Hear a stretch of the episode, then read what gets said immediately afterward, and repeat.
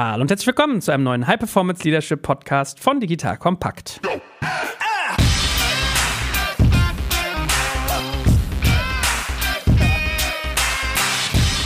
Mein Name ist Jack Kaczmarek und wie immer an meiner Seite der liebe Stefan Lammers, der Führungskräftecoach schlechthin, wie ich immer sage, von SLBB. Hallo Stefan, schön, dass du da bist. Ja, danke. Der Podcaster schlechthin, Joel.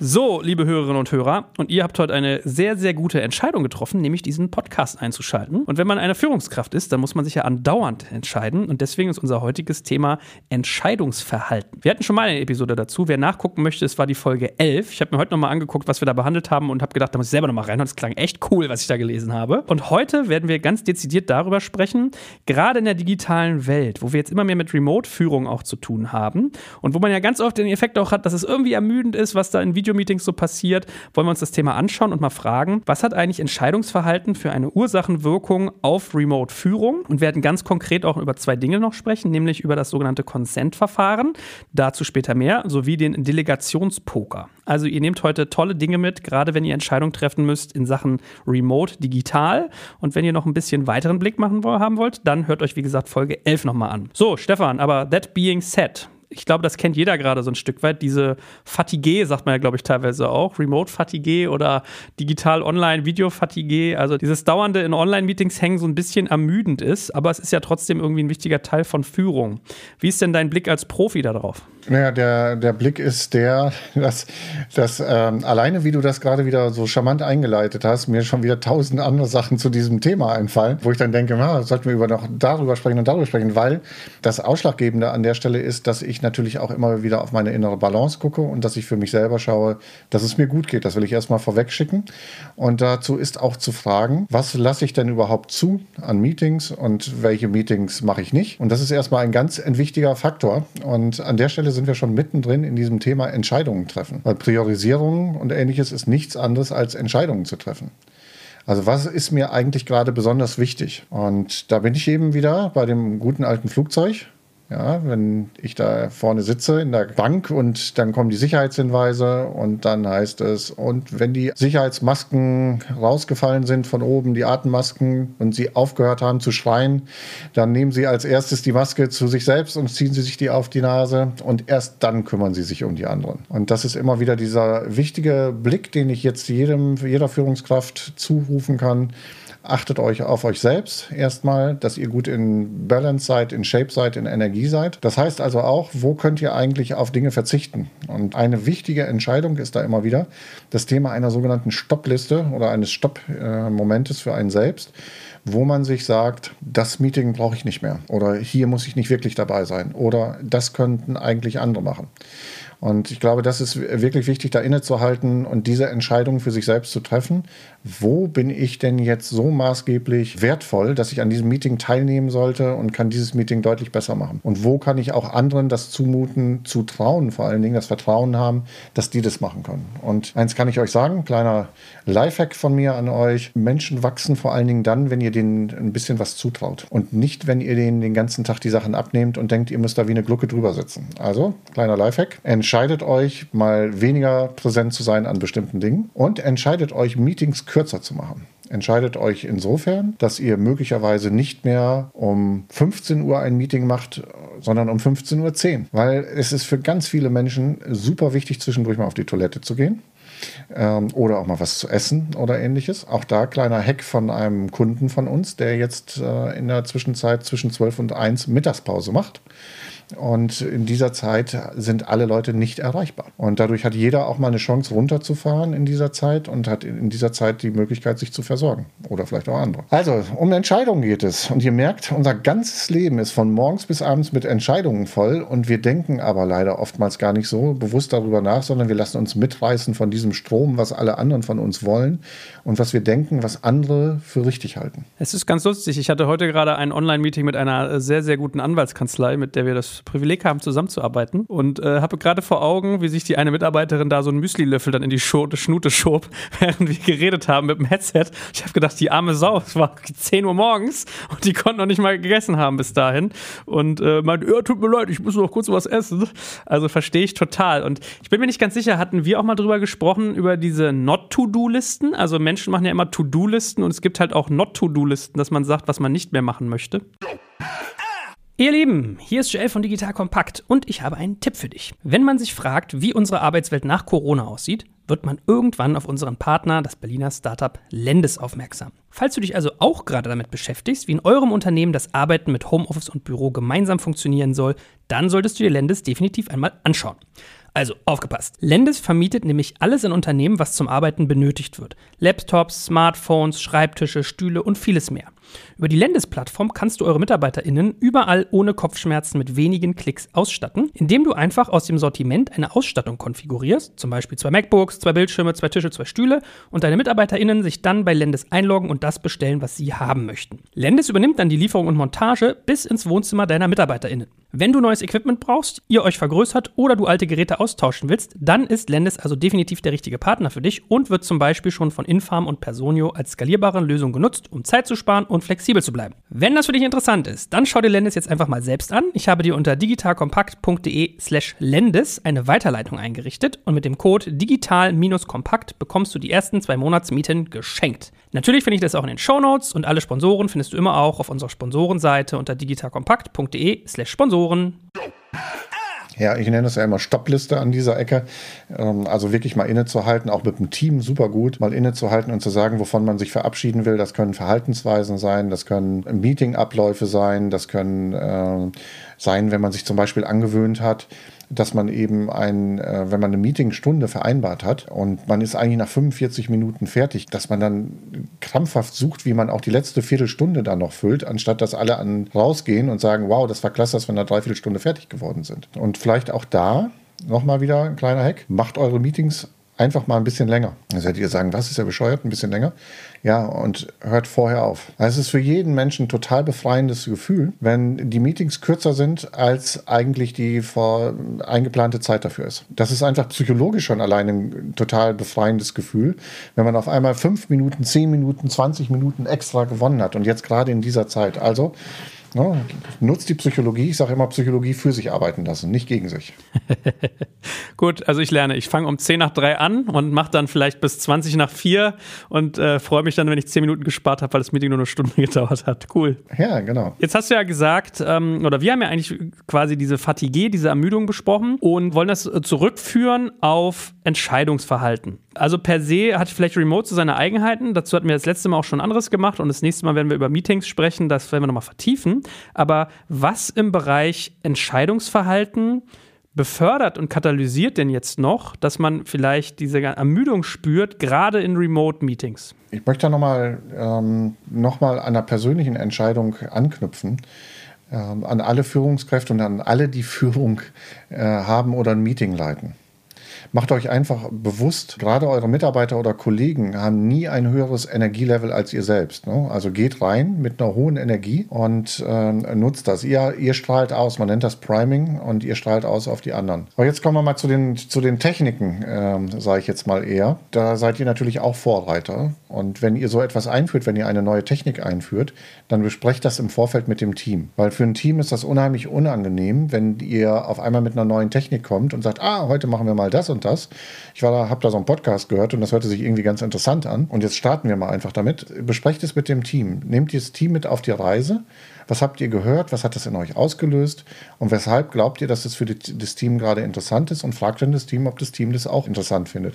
Dadurch kriegt ihr für eine neue Methode einfach erstmal von Anfang an Buy-in dass die Leute auch sagen, ja, super, wollen wir mal ausprobieren. Und wenn ihr das dann noch mit so einer äh, digitalen Gelassenheit, äh, die ihr vielleicht schon mal von uns gehört habt, mit reinbringt, nach dem Motto, und wir können das ja auch noch für uns anpassen, so wie es dann für uns schön ist, wie es für uns passt, ähm, dann kriegt ihr da sicherlich was total Wertschöpfendes für euch raus. Und ich glaube, das Erste, wo wir mal einfach drauf gehen sollten, ist die Consent-Methode. Da würde ich kurz was äh, zu erzählen wollen, weil das, was ich so äh, als eines der größten Defizite immer noch, wir sind jetzt ein Jahr lang mit dem Thema Corona beschäftigt und sehr viel in Online-Meetings unterwegs und was ich immer noch erlebe, Und das finde ich wahnsinnig erschreckend.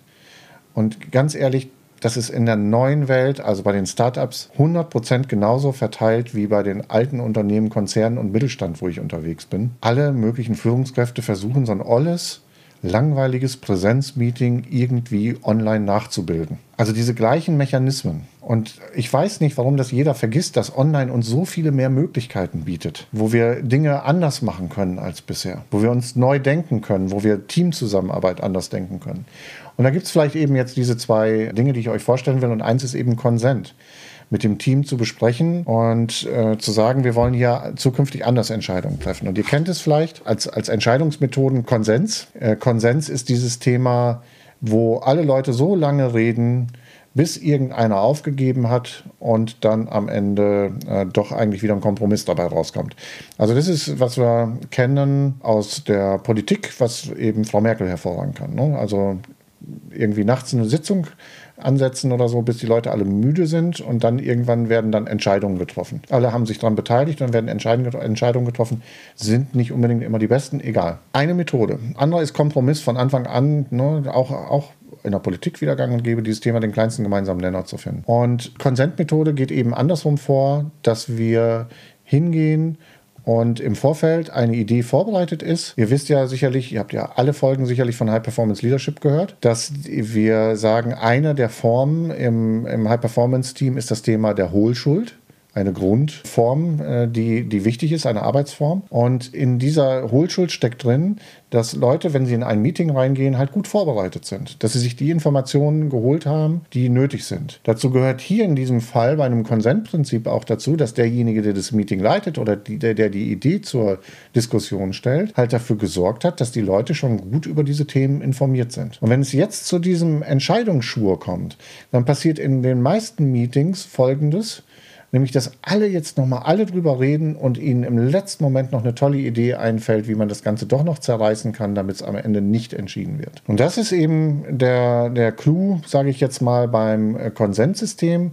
Es geht darum, einfach eine höhere Motivation für die Umsetzung zu schaffen, mehr eine größere Akzeptanz von Gruppenentscheidungen zu treffen, ähm, äh, zu erreichen. Und das ist eben ganz, ganz spannend in diesem Modell. Worum geht's? Also es ist im Prinzip ein kein Einwandsystem kein Einwandssystem. Was heißt das?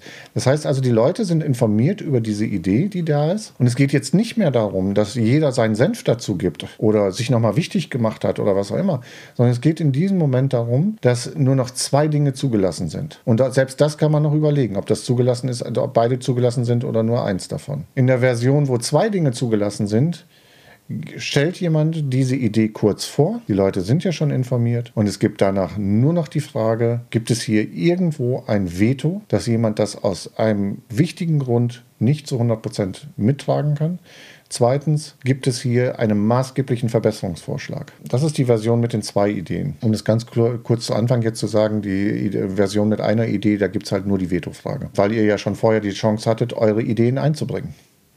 Und jetzt geht es nur noch darum, wenn es ein Veto gibt, nochmal abzuklären in diesem Moment, ob das ein Veto ist, der diese Gesamtidee zum Scheitern bringt, oder ob es ein Veto ist, wo man sagt, das ist etwas, was wir in Kauf nehmen. Und wenn wir sagen, das ist etwas, was wir in Kauf nehmen, dann geht es darum, eben mit der Person zu sprechen, wie man jetzt Ne? Und es wird uns allen im Leben gehen, ge äh, Situationen geben, die wir in Kauf nehmen müssen, wo wir eben nicht unseren Willen durchsetzen können, unsere Idee durchsetzen können. Aber jetzt geht es darum, in so einem Team die gute Haltung dazu zu bewahren. Nämlich in dem Moment jetzt nicht nach draußen zu gehen, dass ich meine, mein äh, Veto nicht durchbringen konnte. Und es geht auch für die anderen nicht darum, jetzt überall rum zu, zu erzählen, dass derjenige sein Veto gehabt hat, sondern es geht darum, diesen Fokus darauf zu legen, zu sagen, wow, wir haben eine Entscheidung und diese Entscheidung unterstützen jetzt zu 100 Prozent diese Teammitglieder. Und das ist ganz wichtig und das bringt unheimlich viel Energie in eine Organisation rein. Nochmal ganz kurz zurückgespult. Du hast ja eben gesagt, äh, das eine System funktioniert quasi nur mit Vorstellung und Veto. Und du hast in so einem Nebensatz gesagt, ihr habt ja die, quasi die Entscheidung schon vorkommuniziert und dann im Meeting quasi äh, kommt nur noch so die, wie soll man sagen, hier, die, der High Noon, ne? Das ist hier die Stunde Null. Der Vorschlag muss für alle klar sein, ja. Wie, wie mache ich denn die Anbahnung vorweg? Also wie mache ich denn die Vorstellungsphase? Ist das was Schriftliches, was du jetzt gerade gemeint hattest? Oder sind das Meetings, also dass man sich von Meeting zu Meeting hangelt? Mangelt? Das wäre vielleicht nochmal ganz interessant zu verstehen. Ja, super Frage. Ähm, das kommt ganz darauf an, ob es eben eine, äh, äh, was das für eine Wichtigkeit ist und was es auch für eine Komplexität äh, hat, das Ganze, welches Thema das geht. Ne, manchmal sind es budgetäre Geschichten oder ähnliches. Da muss man dann halt im Vorfeld auch dafür sorgen, dass die Zahlen da sind, dass die Leute sich das angucken können. Ne, dann wird es möglicherweise eher eine Vorlage sein. Kann aber auch sein, dass es aus Meetings heraus die Idee kreiert wurde. Aber am Ende ist es schon so, dass äh, möglichst ein, im, im, Vorfeld des Meetings mitgeteilt wird, dass das Thema zur Diskussion steht oder zur Entscheidung steht. Entschuldigung, nicht zur Diskussion, sondern zur Entscheidung steht. Und dass, wenn jetzt irgendwelche Fragen da sein sollten oder sowas, könnte man jetzt freundlicherweise reinschreiben. Auf der anderen Weise, äh, Seite, wenn ich reinschreibe, es steht etwas zur Entscheidung an und ich habe noch etwas, was ich dazu beitragen möchte, dann wäre es jetzt eigentlich meine Aufgabe, auf denjenigen zuzugehen und gegebenenfalls ihm noch einen Hinweis zu geben, dass, ich, dass er vielleicht noch was einbauen kann. Aber ansonsten wird das, was ähm, schon die Leute kennen, zur Entscheidung gebracht und wird dann dort auch entschieden. Gut, nächste Vertiefung. Wie funktioniert das Veto-Voting sozusagen? Das heißt, wie bewerte ich, wann ein Veto manöverkritisch ist und wann es einkalkulierbar ist? Hast du da Methodiken oder ist das was ganz Individuelles? Ja, in dem Fall, also es macht immer Sinn, dass tatsächlich ein, eine neutrale Person, also die nicht die Person, die das vorstellt, äh, moderiert in dem Moment, sondern eine neutrale Person das moderiert und die muss natürlich sehr genau aufpassen. Also ist das, ist das Veto jetzt so ein verstecktes persönliches äh, Thema oder eine versteckte, ich möchte doch noch vielleicht, dass, das, dass da noch ein Schleifchen dran kommt oder sowas? Dann wird es abgebügelt, ganz klar und wird gesagt, nee, das ist gerade nicht das Thema, sondern es ist die Frage, hast du ein massives Veto? Also kannst du das nicht mitgehen aus irgendeinem äh, Grund? Und dann ist dieser Grund auch in der Gruppe zu benennen. Aus meiner Erfahrung heraus gibt es in den seltensten Fällen ein Veto und wenn es äh, die Dinge, die dann vorgetragen werden, sind, haben, sind meistens keine echten Vetos. Die werden dann auch abgebügelt. Und es ist eben tatsächlich ein Lernprozess auch für, die, für dieses Team oder für die Teams ähm, das einzusetzen und zu nutzen. Der Vorteil ist halt einfach, ich verkürze brutal die Diskussionszeit. Ich lese gerade dieses äh, das Obama-Buch, die Obama-Biografie. Also da das ist ein bisschen wie Telefonbuch lesen, viele Seiten mit kleinem Text. Und da ist mir so hängen geblieben, dass er gesagt hat äh, oder erzählt an einer Stelle, ja, in der Politik habe ich eine, eine, interessante Erfahrung gemacht. Wenn du auf einmal Präsident bist, gibt es auf einmal nicht mehr Schwarz und Weiß, es gibt nur noch Grau. Das heißt, du kannst eigentlich nie eine gute Entscheidung treffen, sondern es läuft immer darauf hinaus, dass du ganz viel Datenmaterial hast, wo es dann heißt, mit 30% Wahrscheinlichkeit werden wir Frauen als Wähler verlieren. Mit 60% Wahrscheinlichkeit Wahrscheinlichkeit werden wir Probleme bei den Veteranen haben und so weiter und so fort. Und das ist ja im, im Firmenleben wahrscheinlich ähnlich, dass es eigentlich kein richtig und kein falsch gibt, sondern man muss eigentlich eine Entscheidung treffen und dann gibt es Dinge, die dagegen sprechen und man weiß aber gar nicht, welchen Impact die haben. Wie preist du das in diese Methodik ein? Also ich, ich könnte mir vorstellen, wo die Antwort lautet, dass man gesagt, genau dieses Fehler machen gehört auch, ist Teil, part of the process. Eine, eine Entscheidung ist besser als keine, aber das würde ich gerne mal wissen, wie du das sozusagen. Ach, ja, ja, schönes Thema, was wir da gerade vertiefen. Ja, wann kannst du dich denn entscheiden? Ja, das ist die Frage. Dafür müsste man. Hast du, hast, äh? hast, hast, du, die, hast du eine Idee? Wann kann man eigentlich Entscheidungen treffen? Naja, idealerweise, wenn man die Folgen absehen kann ne? oder kalkulieren. Das Interessante ist, dass wir glauben, äh, die meisten, oder ich würde jetzt mal sagen, die meisten Entscheidungen, die wir äh, glauben zu treffen, sind gar keine Entscheidung. Wenn du eine Entscheidung treffen willst, brauchst du zwei gleichwertige Alternativen. Ja? Dann hast du nämlich eine echte Wahl zwischen zwei Möglichkeiten in diesem Moment. Und ich glaube, das ist auch ganz was Wichtiges, was eben von demjenigen, der eben so einen Entscheidungsprozess nach vorne bringt, auch sehr deutlich gemacht werden muss. Was heißt das denn, wenn wir das nicht machen oder was heißt das, wenn wir das machen? Und ich glaube, das ist heute auch in der Vorbereitung oftmals von solchen Entscheidungsprozessen den Menschen gar nicht mehr klar, weil die genau das sagen, was du gerade sagst, ist eigentlich alles grau ist doch eigentlich egal, ob wir das machen oder das machen. Und dann geht es nicht mehr darum, eine echte Entscheidung zu treffen, sondern dann geht es danach, was mir am besten gefällt wo ich mich mit wohlfühle oder was auch immer. Aber darum geht es ja nicht, sondern es geht darum, rauszuarbeiten, was sind denn die beiden Handlungsalternativen, die ich in diesem Moment tatsächlich miteinander habe. Und das ist der Kern dabei. Und das ist auch manchmal ganz spannend, wenn man das für sich selber mal hinterfragt, weil man dann manchmal so rumdruckst vor Entscheidungen. Und wenn man sich dann tatsächlich mal fragt, habe ich überhaupt eine Wahl? Und wenn ich dann sage, nee, eigentlich habe ich gar keine Wahl, dann ist es halt brutal einfach. Dann mache ich halt. Punkt. Und dann brauche ich mich nicht mehr drüber aufregen. Und wenn es mich echt stört, dann muss ich mich fragen, wie ich eine Wahlmöglichkeit herstellen kann. Und jetzt mal, äh, also vielleicht ist das eine quatschige Frage, aber wer ist Entscheidungsträger in, in diesem Prozess? Ist das quasi so eine Form von Basisdemokratie, dass das Team damit, wenn es keinen Konsent gibt, die Entscheidung zusammengetroffen hat? Oder gibt es quasi einen Primus inter pares, der quasi diese, diese Messung macht? Okay, haben wir hier harte Vetos und Verbesserungsvorschläge? Wenn nein, dann Haken hinter. Also erstmal ist natürlich im Vorfeld zu gucken, welches, welche Entscheidung, die ansteht, passt denn auf dieses System. Da passen sicherlich nicht alle Dinge drauf. Ne? Also wenn ich jetzt beispielsweise in so einer diplomatischen Verhandlung bin oder sowas, da wird man eher über einen Kompromissweg gehen oder ähnliches Ausgleich, weil man eben auch längere Zyklen berücksichtigen muss. Was bedeutet das denn auf Dauer, wenn wir da nachgeben, dann muss der andere auch wieder irgendwo nachgeben und so weiter. Das ist ja manchmal so ein politisches Geplänkel. Hier geht es vor allen Dingen eben um Themen, die letztendlich sehr klar werden, die wichtig sind, in kürzester Zeit auch Entscheidungen zu treffen, damit es einfach weitergeht. Und es gibt sicherlich auch manche Dinge, die, äh, die anders entschieden werden können. Also es gibt ja auch eben andere Entscheidungsverhalten, hatten wir auch, glaube ich, in dem anderen Podcast schon drüber gesprochen, wie beispielsweise Hierarchie oder ähnliches, ähm, wo dann eben der Chef halt mal einfach entscheidet. Und das muss nicht generell falsch sein, sondern das kann total die richtige Entscheidung sein, den Chef entscheiden zu lassen in diesem Moment. Und ich glaube, es ist einfach immer nur wichtig, dieses Bewusstsein zu haben, dass es da ganz viele unterschiedliche Formen gibt, die ihren Sinn machen und dass man sich auch Gedanken machen muss als Führungskraft oder als derjenige, der jetzt beispielsweise so einen Prozess begleitet, dass er sich Gedanken macht, was ist denn jetzt für diese Situation das Beste, was wir tun können? Also wie können wir jetzt äh, zu einem Ergebnis kommen, was eine möglichst hohe Tragfähigkeit hat und Motivation auslöst? Und insofern ist Konsent eben ein Teil, der dazugehört. Und bei uns hier wieder in der Firma ist es eben, dass wir schon einen großen, sehr großen Teil mit Konsent machen. Ne?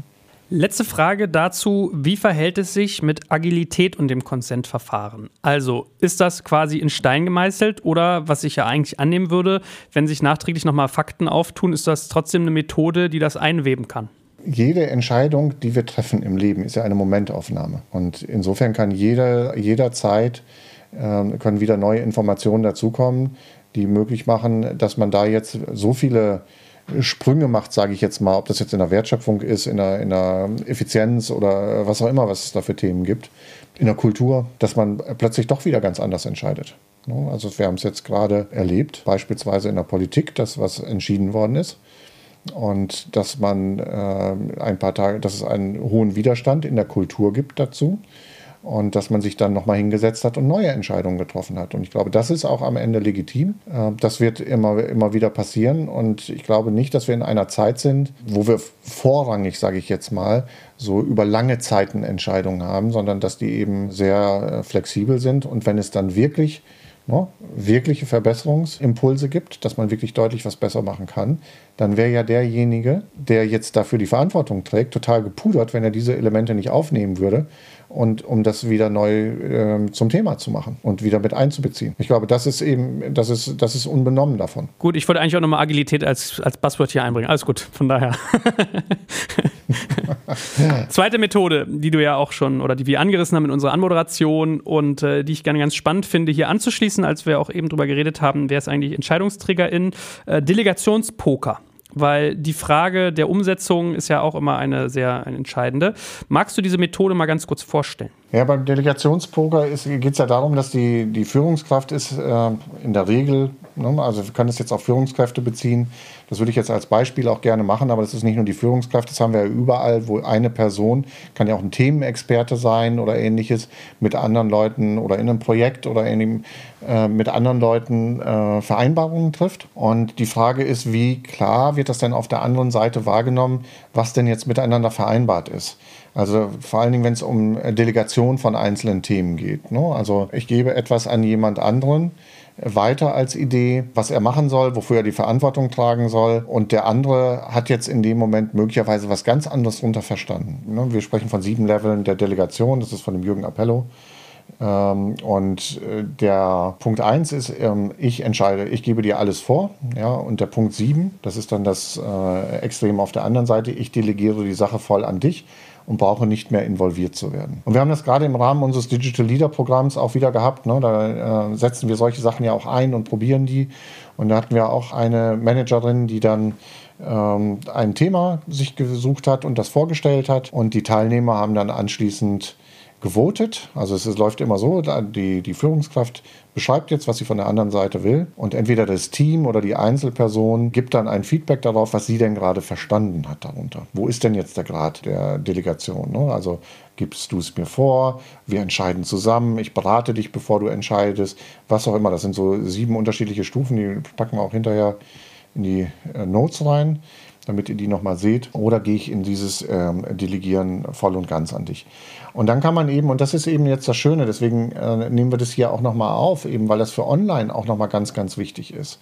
Uns fehlen ja einfach online extrem viele Sinneskanäle. Das heißt, es ist noch zusätzlich neben dem, was wir sonst schon an, an Kommunikationsstörungen, die wir miteinander haben im realen Leben, wenn ich mit, mit, mit den anderen im Raum sitze, fehlen mir jetzt noch die ganzen Zusatzinformationen, die ich durch Körpersprache und ähnliches noch mitnehme. Und deswegen ist das eben gerade jetzt hier so wichtig nochmal, wenn man Dinge weitergibt an die anderen und wo man nicht mehr dieses Gefühl davon hat, ich weiß, das sicher verstanden auf der anderen Seite und in sicheren Händen, was, was die andere Person damit macht, es wird jetzt im Online teilweise diese Rückkopplung dass etwas schief läuft, noch länger als im Präsenz. Und deswegen forcieren wir das gerade nochmal, dieses Thema nach vorne zu nehmen. Und ähm, die, die Wirkung ist ganz einfach. Also jeder hat im Prinzip, man kann sich das so einfach nachbilden, sage ich jetzt mal, indem man einfach irgendwelche Zettelchen hat. Ähm, wir haben aber auch von, den, äh, von unseren äh, Teilnehmern die Rückmeldung gekriegt, die, die das sowas schon einsetzen, dass die sagen, alleine dadurch, dass jeder so ein echtes Kartendeck hat und so weiter, kriegt das nochmal irgendwie eine andere Verbindlichkeit und kriegt das nochmal eine andere Deutlichkeit, was damit gemeint ist. Und der, die Führungskraft überlegt sich jetzt sozusagen, was ist mein Level der Delegation, den ich eigentlich weitergeben möchte. Und jetzt nehmen wir mal, gehen wir von einem Team aus und das Team, äh, jeder Einzelne im Team überlegt sich, was er denn gerade verstanden hat. So, und dann zeigen die Leute, äh, die Teilnehmer im Team, die zeigen dann halt ihren Wert nach oben in die Kamera. Und dann zeigt die Führungskraft in die Kamera. Und bei dem Beispiel, was ich eben gebracht habe mit der Managerin bei uns im Digital Leader Programm, die hatte dann eben was ganz anderes erwartet. Und die war sich todsicher, dass sie das so klar kommuniziert hat. Und der Spread auf der anderen Seite, äh, der war eben, wenn ich das jetzt richtig in Erinnerung habe, von zwei bis fünf. Und das macht einen massiven Unterschied aus, was ich hinterher als äh, Produkt zu Ende kriege. Und dann erlebe ich natürlich auch gerade wieder in dieser Remote-Welt sehr oft von den äh, Führungskräften, dass sie dann selber dahin gehen und es dann selber machen. Und wenn ich die dann frage, warum tut ihr das denn? Warum gebt ihr es dann nicht wieder zurück? Und dann höre ich die ganze Zeit immer, ja, jetzt war es so zeitkritisch, es ging dann nicht mehr anders. Jetzt musste ich das selber machen. Aber da findet kein Lernen mehr in der Organisation statt. Und das ist dann eben ganz traurig am Ende, ähm, dass diese Chancen vertan werden, wenn man doch am Anfang einfach diese Themen so klar und einfach kommunizieren könnte. Und bestenfalls geht man eben hin bei Entscheidungen und schreibt hinterher dran diese entsprechende Nummer, was damit gemeint ist, dann ist es für beide Seiten eben auch total verbindlich. Vereinfacht sich einfach ganz brutal die Welt.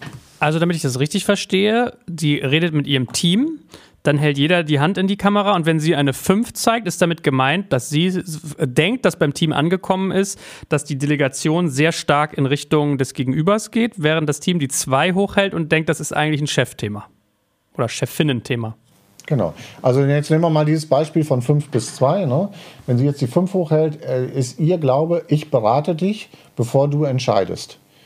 Also ich brauche im Prinzip nicht mehr Teil dieser ganzen Geschichte sein. Du fragst mich vielleicht noch irgendwie, was du äh, wissen willst und dann machst du aber im Prinzip das ganze Thema alleine und entscheidest auch dann am Ende alleine und gut. Und bei einer 2 ist es, ich versuche dir nahezubringen bzw. zu verkaufen, ähm, dass du das machen sollst und tue so, als wenn das im Prinzip deins wäre, aber ich entscheide am Ende.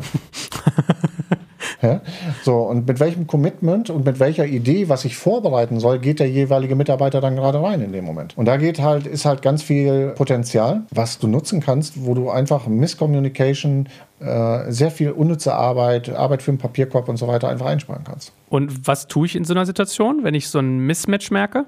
Dann gibt es jetzt äh, verschiedene Möglichkeiten. Die klassische Möglichkeit, also jetzt in einer Teamsitzung, wäre die, dass man guckt, was ist der Mittelwert und würde sich da jetzt äh, festhalten. Das funktioniert aber aus meiner äh, Beobachtung heraus nicht immer weil ähm, ich sage jetzt mal, wenn ich der Auftraggeber bin, dann habe ich ja in der Regel auch eine Erwartung.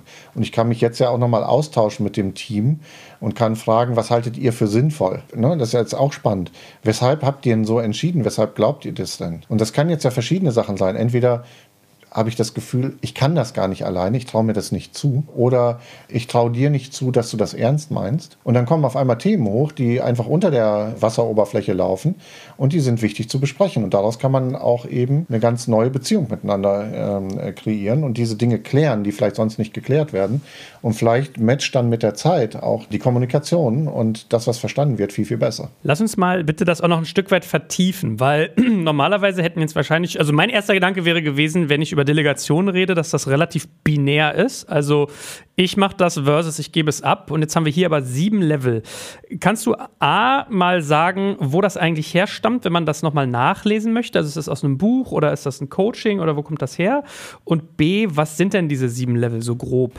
Okay, also wie gesagt, schon, vorhin schon mal, es kommt von Jürgen Appello, das wird sicherlich ein Buch oder sonst was drüber geben, aber findet man auch im, im Internet. Die sieben äh, Level sind von 1, ich gebe es dir vor, 2, ich versuche es dir nahe zu bringen bzw. zu verkaufen, ich entscheide aber.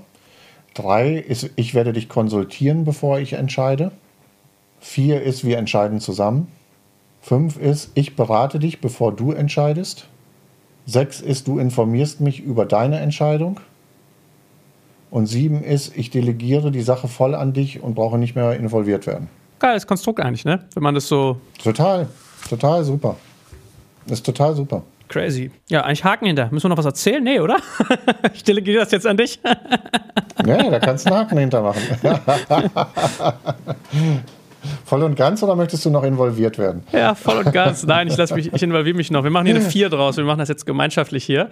Ähm, Okay, also Kern verstanden und ich glaube, es macht auch eigentlich plausibel, worum es geht und warum das in Remote nochmal einen anderen Drall hat. Also nicht nur, dass man das in Echtzeit sozusagen im gleichen Raum wahrscheinlich schon oft hat, es hat bestimmt irgendwie digital nochmal eine ganz andere Note und man macht eigentlich nochmal so eine Rückversicherung, so verstehe ich das jetzt auch ein Stück weit, ist bei beiden dasselbe angekommen, wie es gemeint ist. Ne? Hast du noch Und das ist auch, das, das, das ermöglicht auch einfach, also ne, da, ähm, ich hatte das ja eben schon mal gesagt, dass uns so viele Sinne verloren gehen online. Und jetzt machen wir uns nichts vor, neben den Sinnen, die uns verloren gehen, gibt es ja auch in der Zwischenzeit ganz, ganz viele Menschen, die auch gleichzeitig andere Sachen machen. Ja, die gucken nebenbei noch E-Mails an oder was auch immer. Das heißt, diese Konzentration fehlt einfach. Und damit in, mit diesen Momenten bringst du es wieder auf den Punkt. Du bringst die Leute zusammen, dass sie jetzt sich darauf konzentrieren müssen und dann echt nochmal ein Verständnis dafür entwickeln müssen, äh, was das jetzt gerade in diesem Moment bedeutet. Und das ist ganz, ganz wichtig, weil das erlebe ich auch wieder online sehr stark, dass dann im, im Nachgang gesagt wird, ach, das hatte ich gar nicht so verstanden und so, ne? weil unsere Aufmerksamkeitsspanne einfach eine andere ist wovon ich abraten kann. Ne? Also wir Menschen funktionieren nicht gut im Multitasking. Und das ist jetzt keine Gender-Sache. Ne? Viele sagen ja, Frauen können das besser als Männer und so weiter und so fort. Ähm, wenn man sich neue Studien anguckt, ist das keine, keine, keine Gender-Sache in irgendeiner Form. Wir können das nicht gut. Und wenn ich das jetzt richtig gelesen habe, äh, sogar ein Thema ist, ist, dass unsere Merkfähigkeit darunter leidet, wenn wir zu viele Sachen gleichzeitig machen. Ja, also wir werden nicht besser dadurch und erreichen mehr, sondern wir werden langsam aber sicher immer schlechter dadurch. Also insofern guckt, dass ihr euch wieder fokussiert, euch für eine Sache entscheidet und dann kriegt ihr sie auch schneller fertig. Und fragt euch immer wieder, eben wenn wir jetzt auf die Meetings zurückgucken, äh, was kann ich tun, um das Meeting möglichst effizient und kurz zu machen, damit ich eben lieber Zeit habe, auch mal zwischendurch einen Smalltalk zu machen bei diesem Delegationspoker und der, der Changierung von 1 bis 7 oder der Verteilung von 1 bis 7, hast du so eine Art Entscheidungsbaum? Also ich denke gerade in so Quadranten 1, 2, 3, 4, dass man sagt, äh, Achse 1 ist das, Achse 2 ist das und empfiehlt sich sozusagen die Punkte, die Delegationen Level 5 bis 7 sind eher oben rechts und die irgendwie Delegationspunkte 1 bis 3 sind eher unten links oder sowas. Hast du so eine, so eine, so eine Daumenregel oder ist das total below sowas? Nee, habe ich nicht. Also ich meine, das ist doch was für dich, das zu entwickeln jetzt und daraus zu machen. Und das finde ich ja immer wieder spaßige bei solchen Methoden am Ende. Ne? Also das finde ich auch das Tolle, da finde ich einfach die Kreativität, ähm, die ich ähm, im Startup-Umfeld oft erlebe, einfach so äh, vollkommen grandios. Eben genau das, was du gerade machst, solche Dinge zu nehmen und zu sagen, wow, cool, Ähm, möglicherweise funktioniert das nicht hundertprozentig bei uns, aber wie baue ich das denn und was sind die Erkenntnisse daraus? Ne? Wie, kann, wie, kann, ich das vielleicht auch wieder systematisieren? Und das, das finde ich einfach total spannend. Ne? Nehmt nicht die ganzen Sachen, die da sind, einfach hin, sondern äh, baut euch daraus euer System, was für euch eben passend ist. Sehr gut. Ich glaube, das war ein guter Ritt. Und ich glaube, hier machen wir mal Schluss. Wir sollen ja Meetings kürzer halten, hast du gesagt. Jetzt machen wir mal die Podcast-Session kürzer. Liebe Hörerinnen und Hörer, äh, danke, dass ihr euch entschieden habt, heute hier einzuschalten. Entscheidet doch auch, uns zu abonnieren und das euren Freunden und Freundinnen weiterzuteilen oder den Kollegen und Kolleginnen. Würde uns sehr freuen, weil je mehr Leute zuhören, desto mehr können wir helfen und desto mehr Entscheidungen können getroffen werden. Lieber Stefan, ich danke dir auch ganz herzlich und freue mich schon auf das nächste Mal mit dir. Ich mich auch. Alles Gute, Joel. Bis dahin.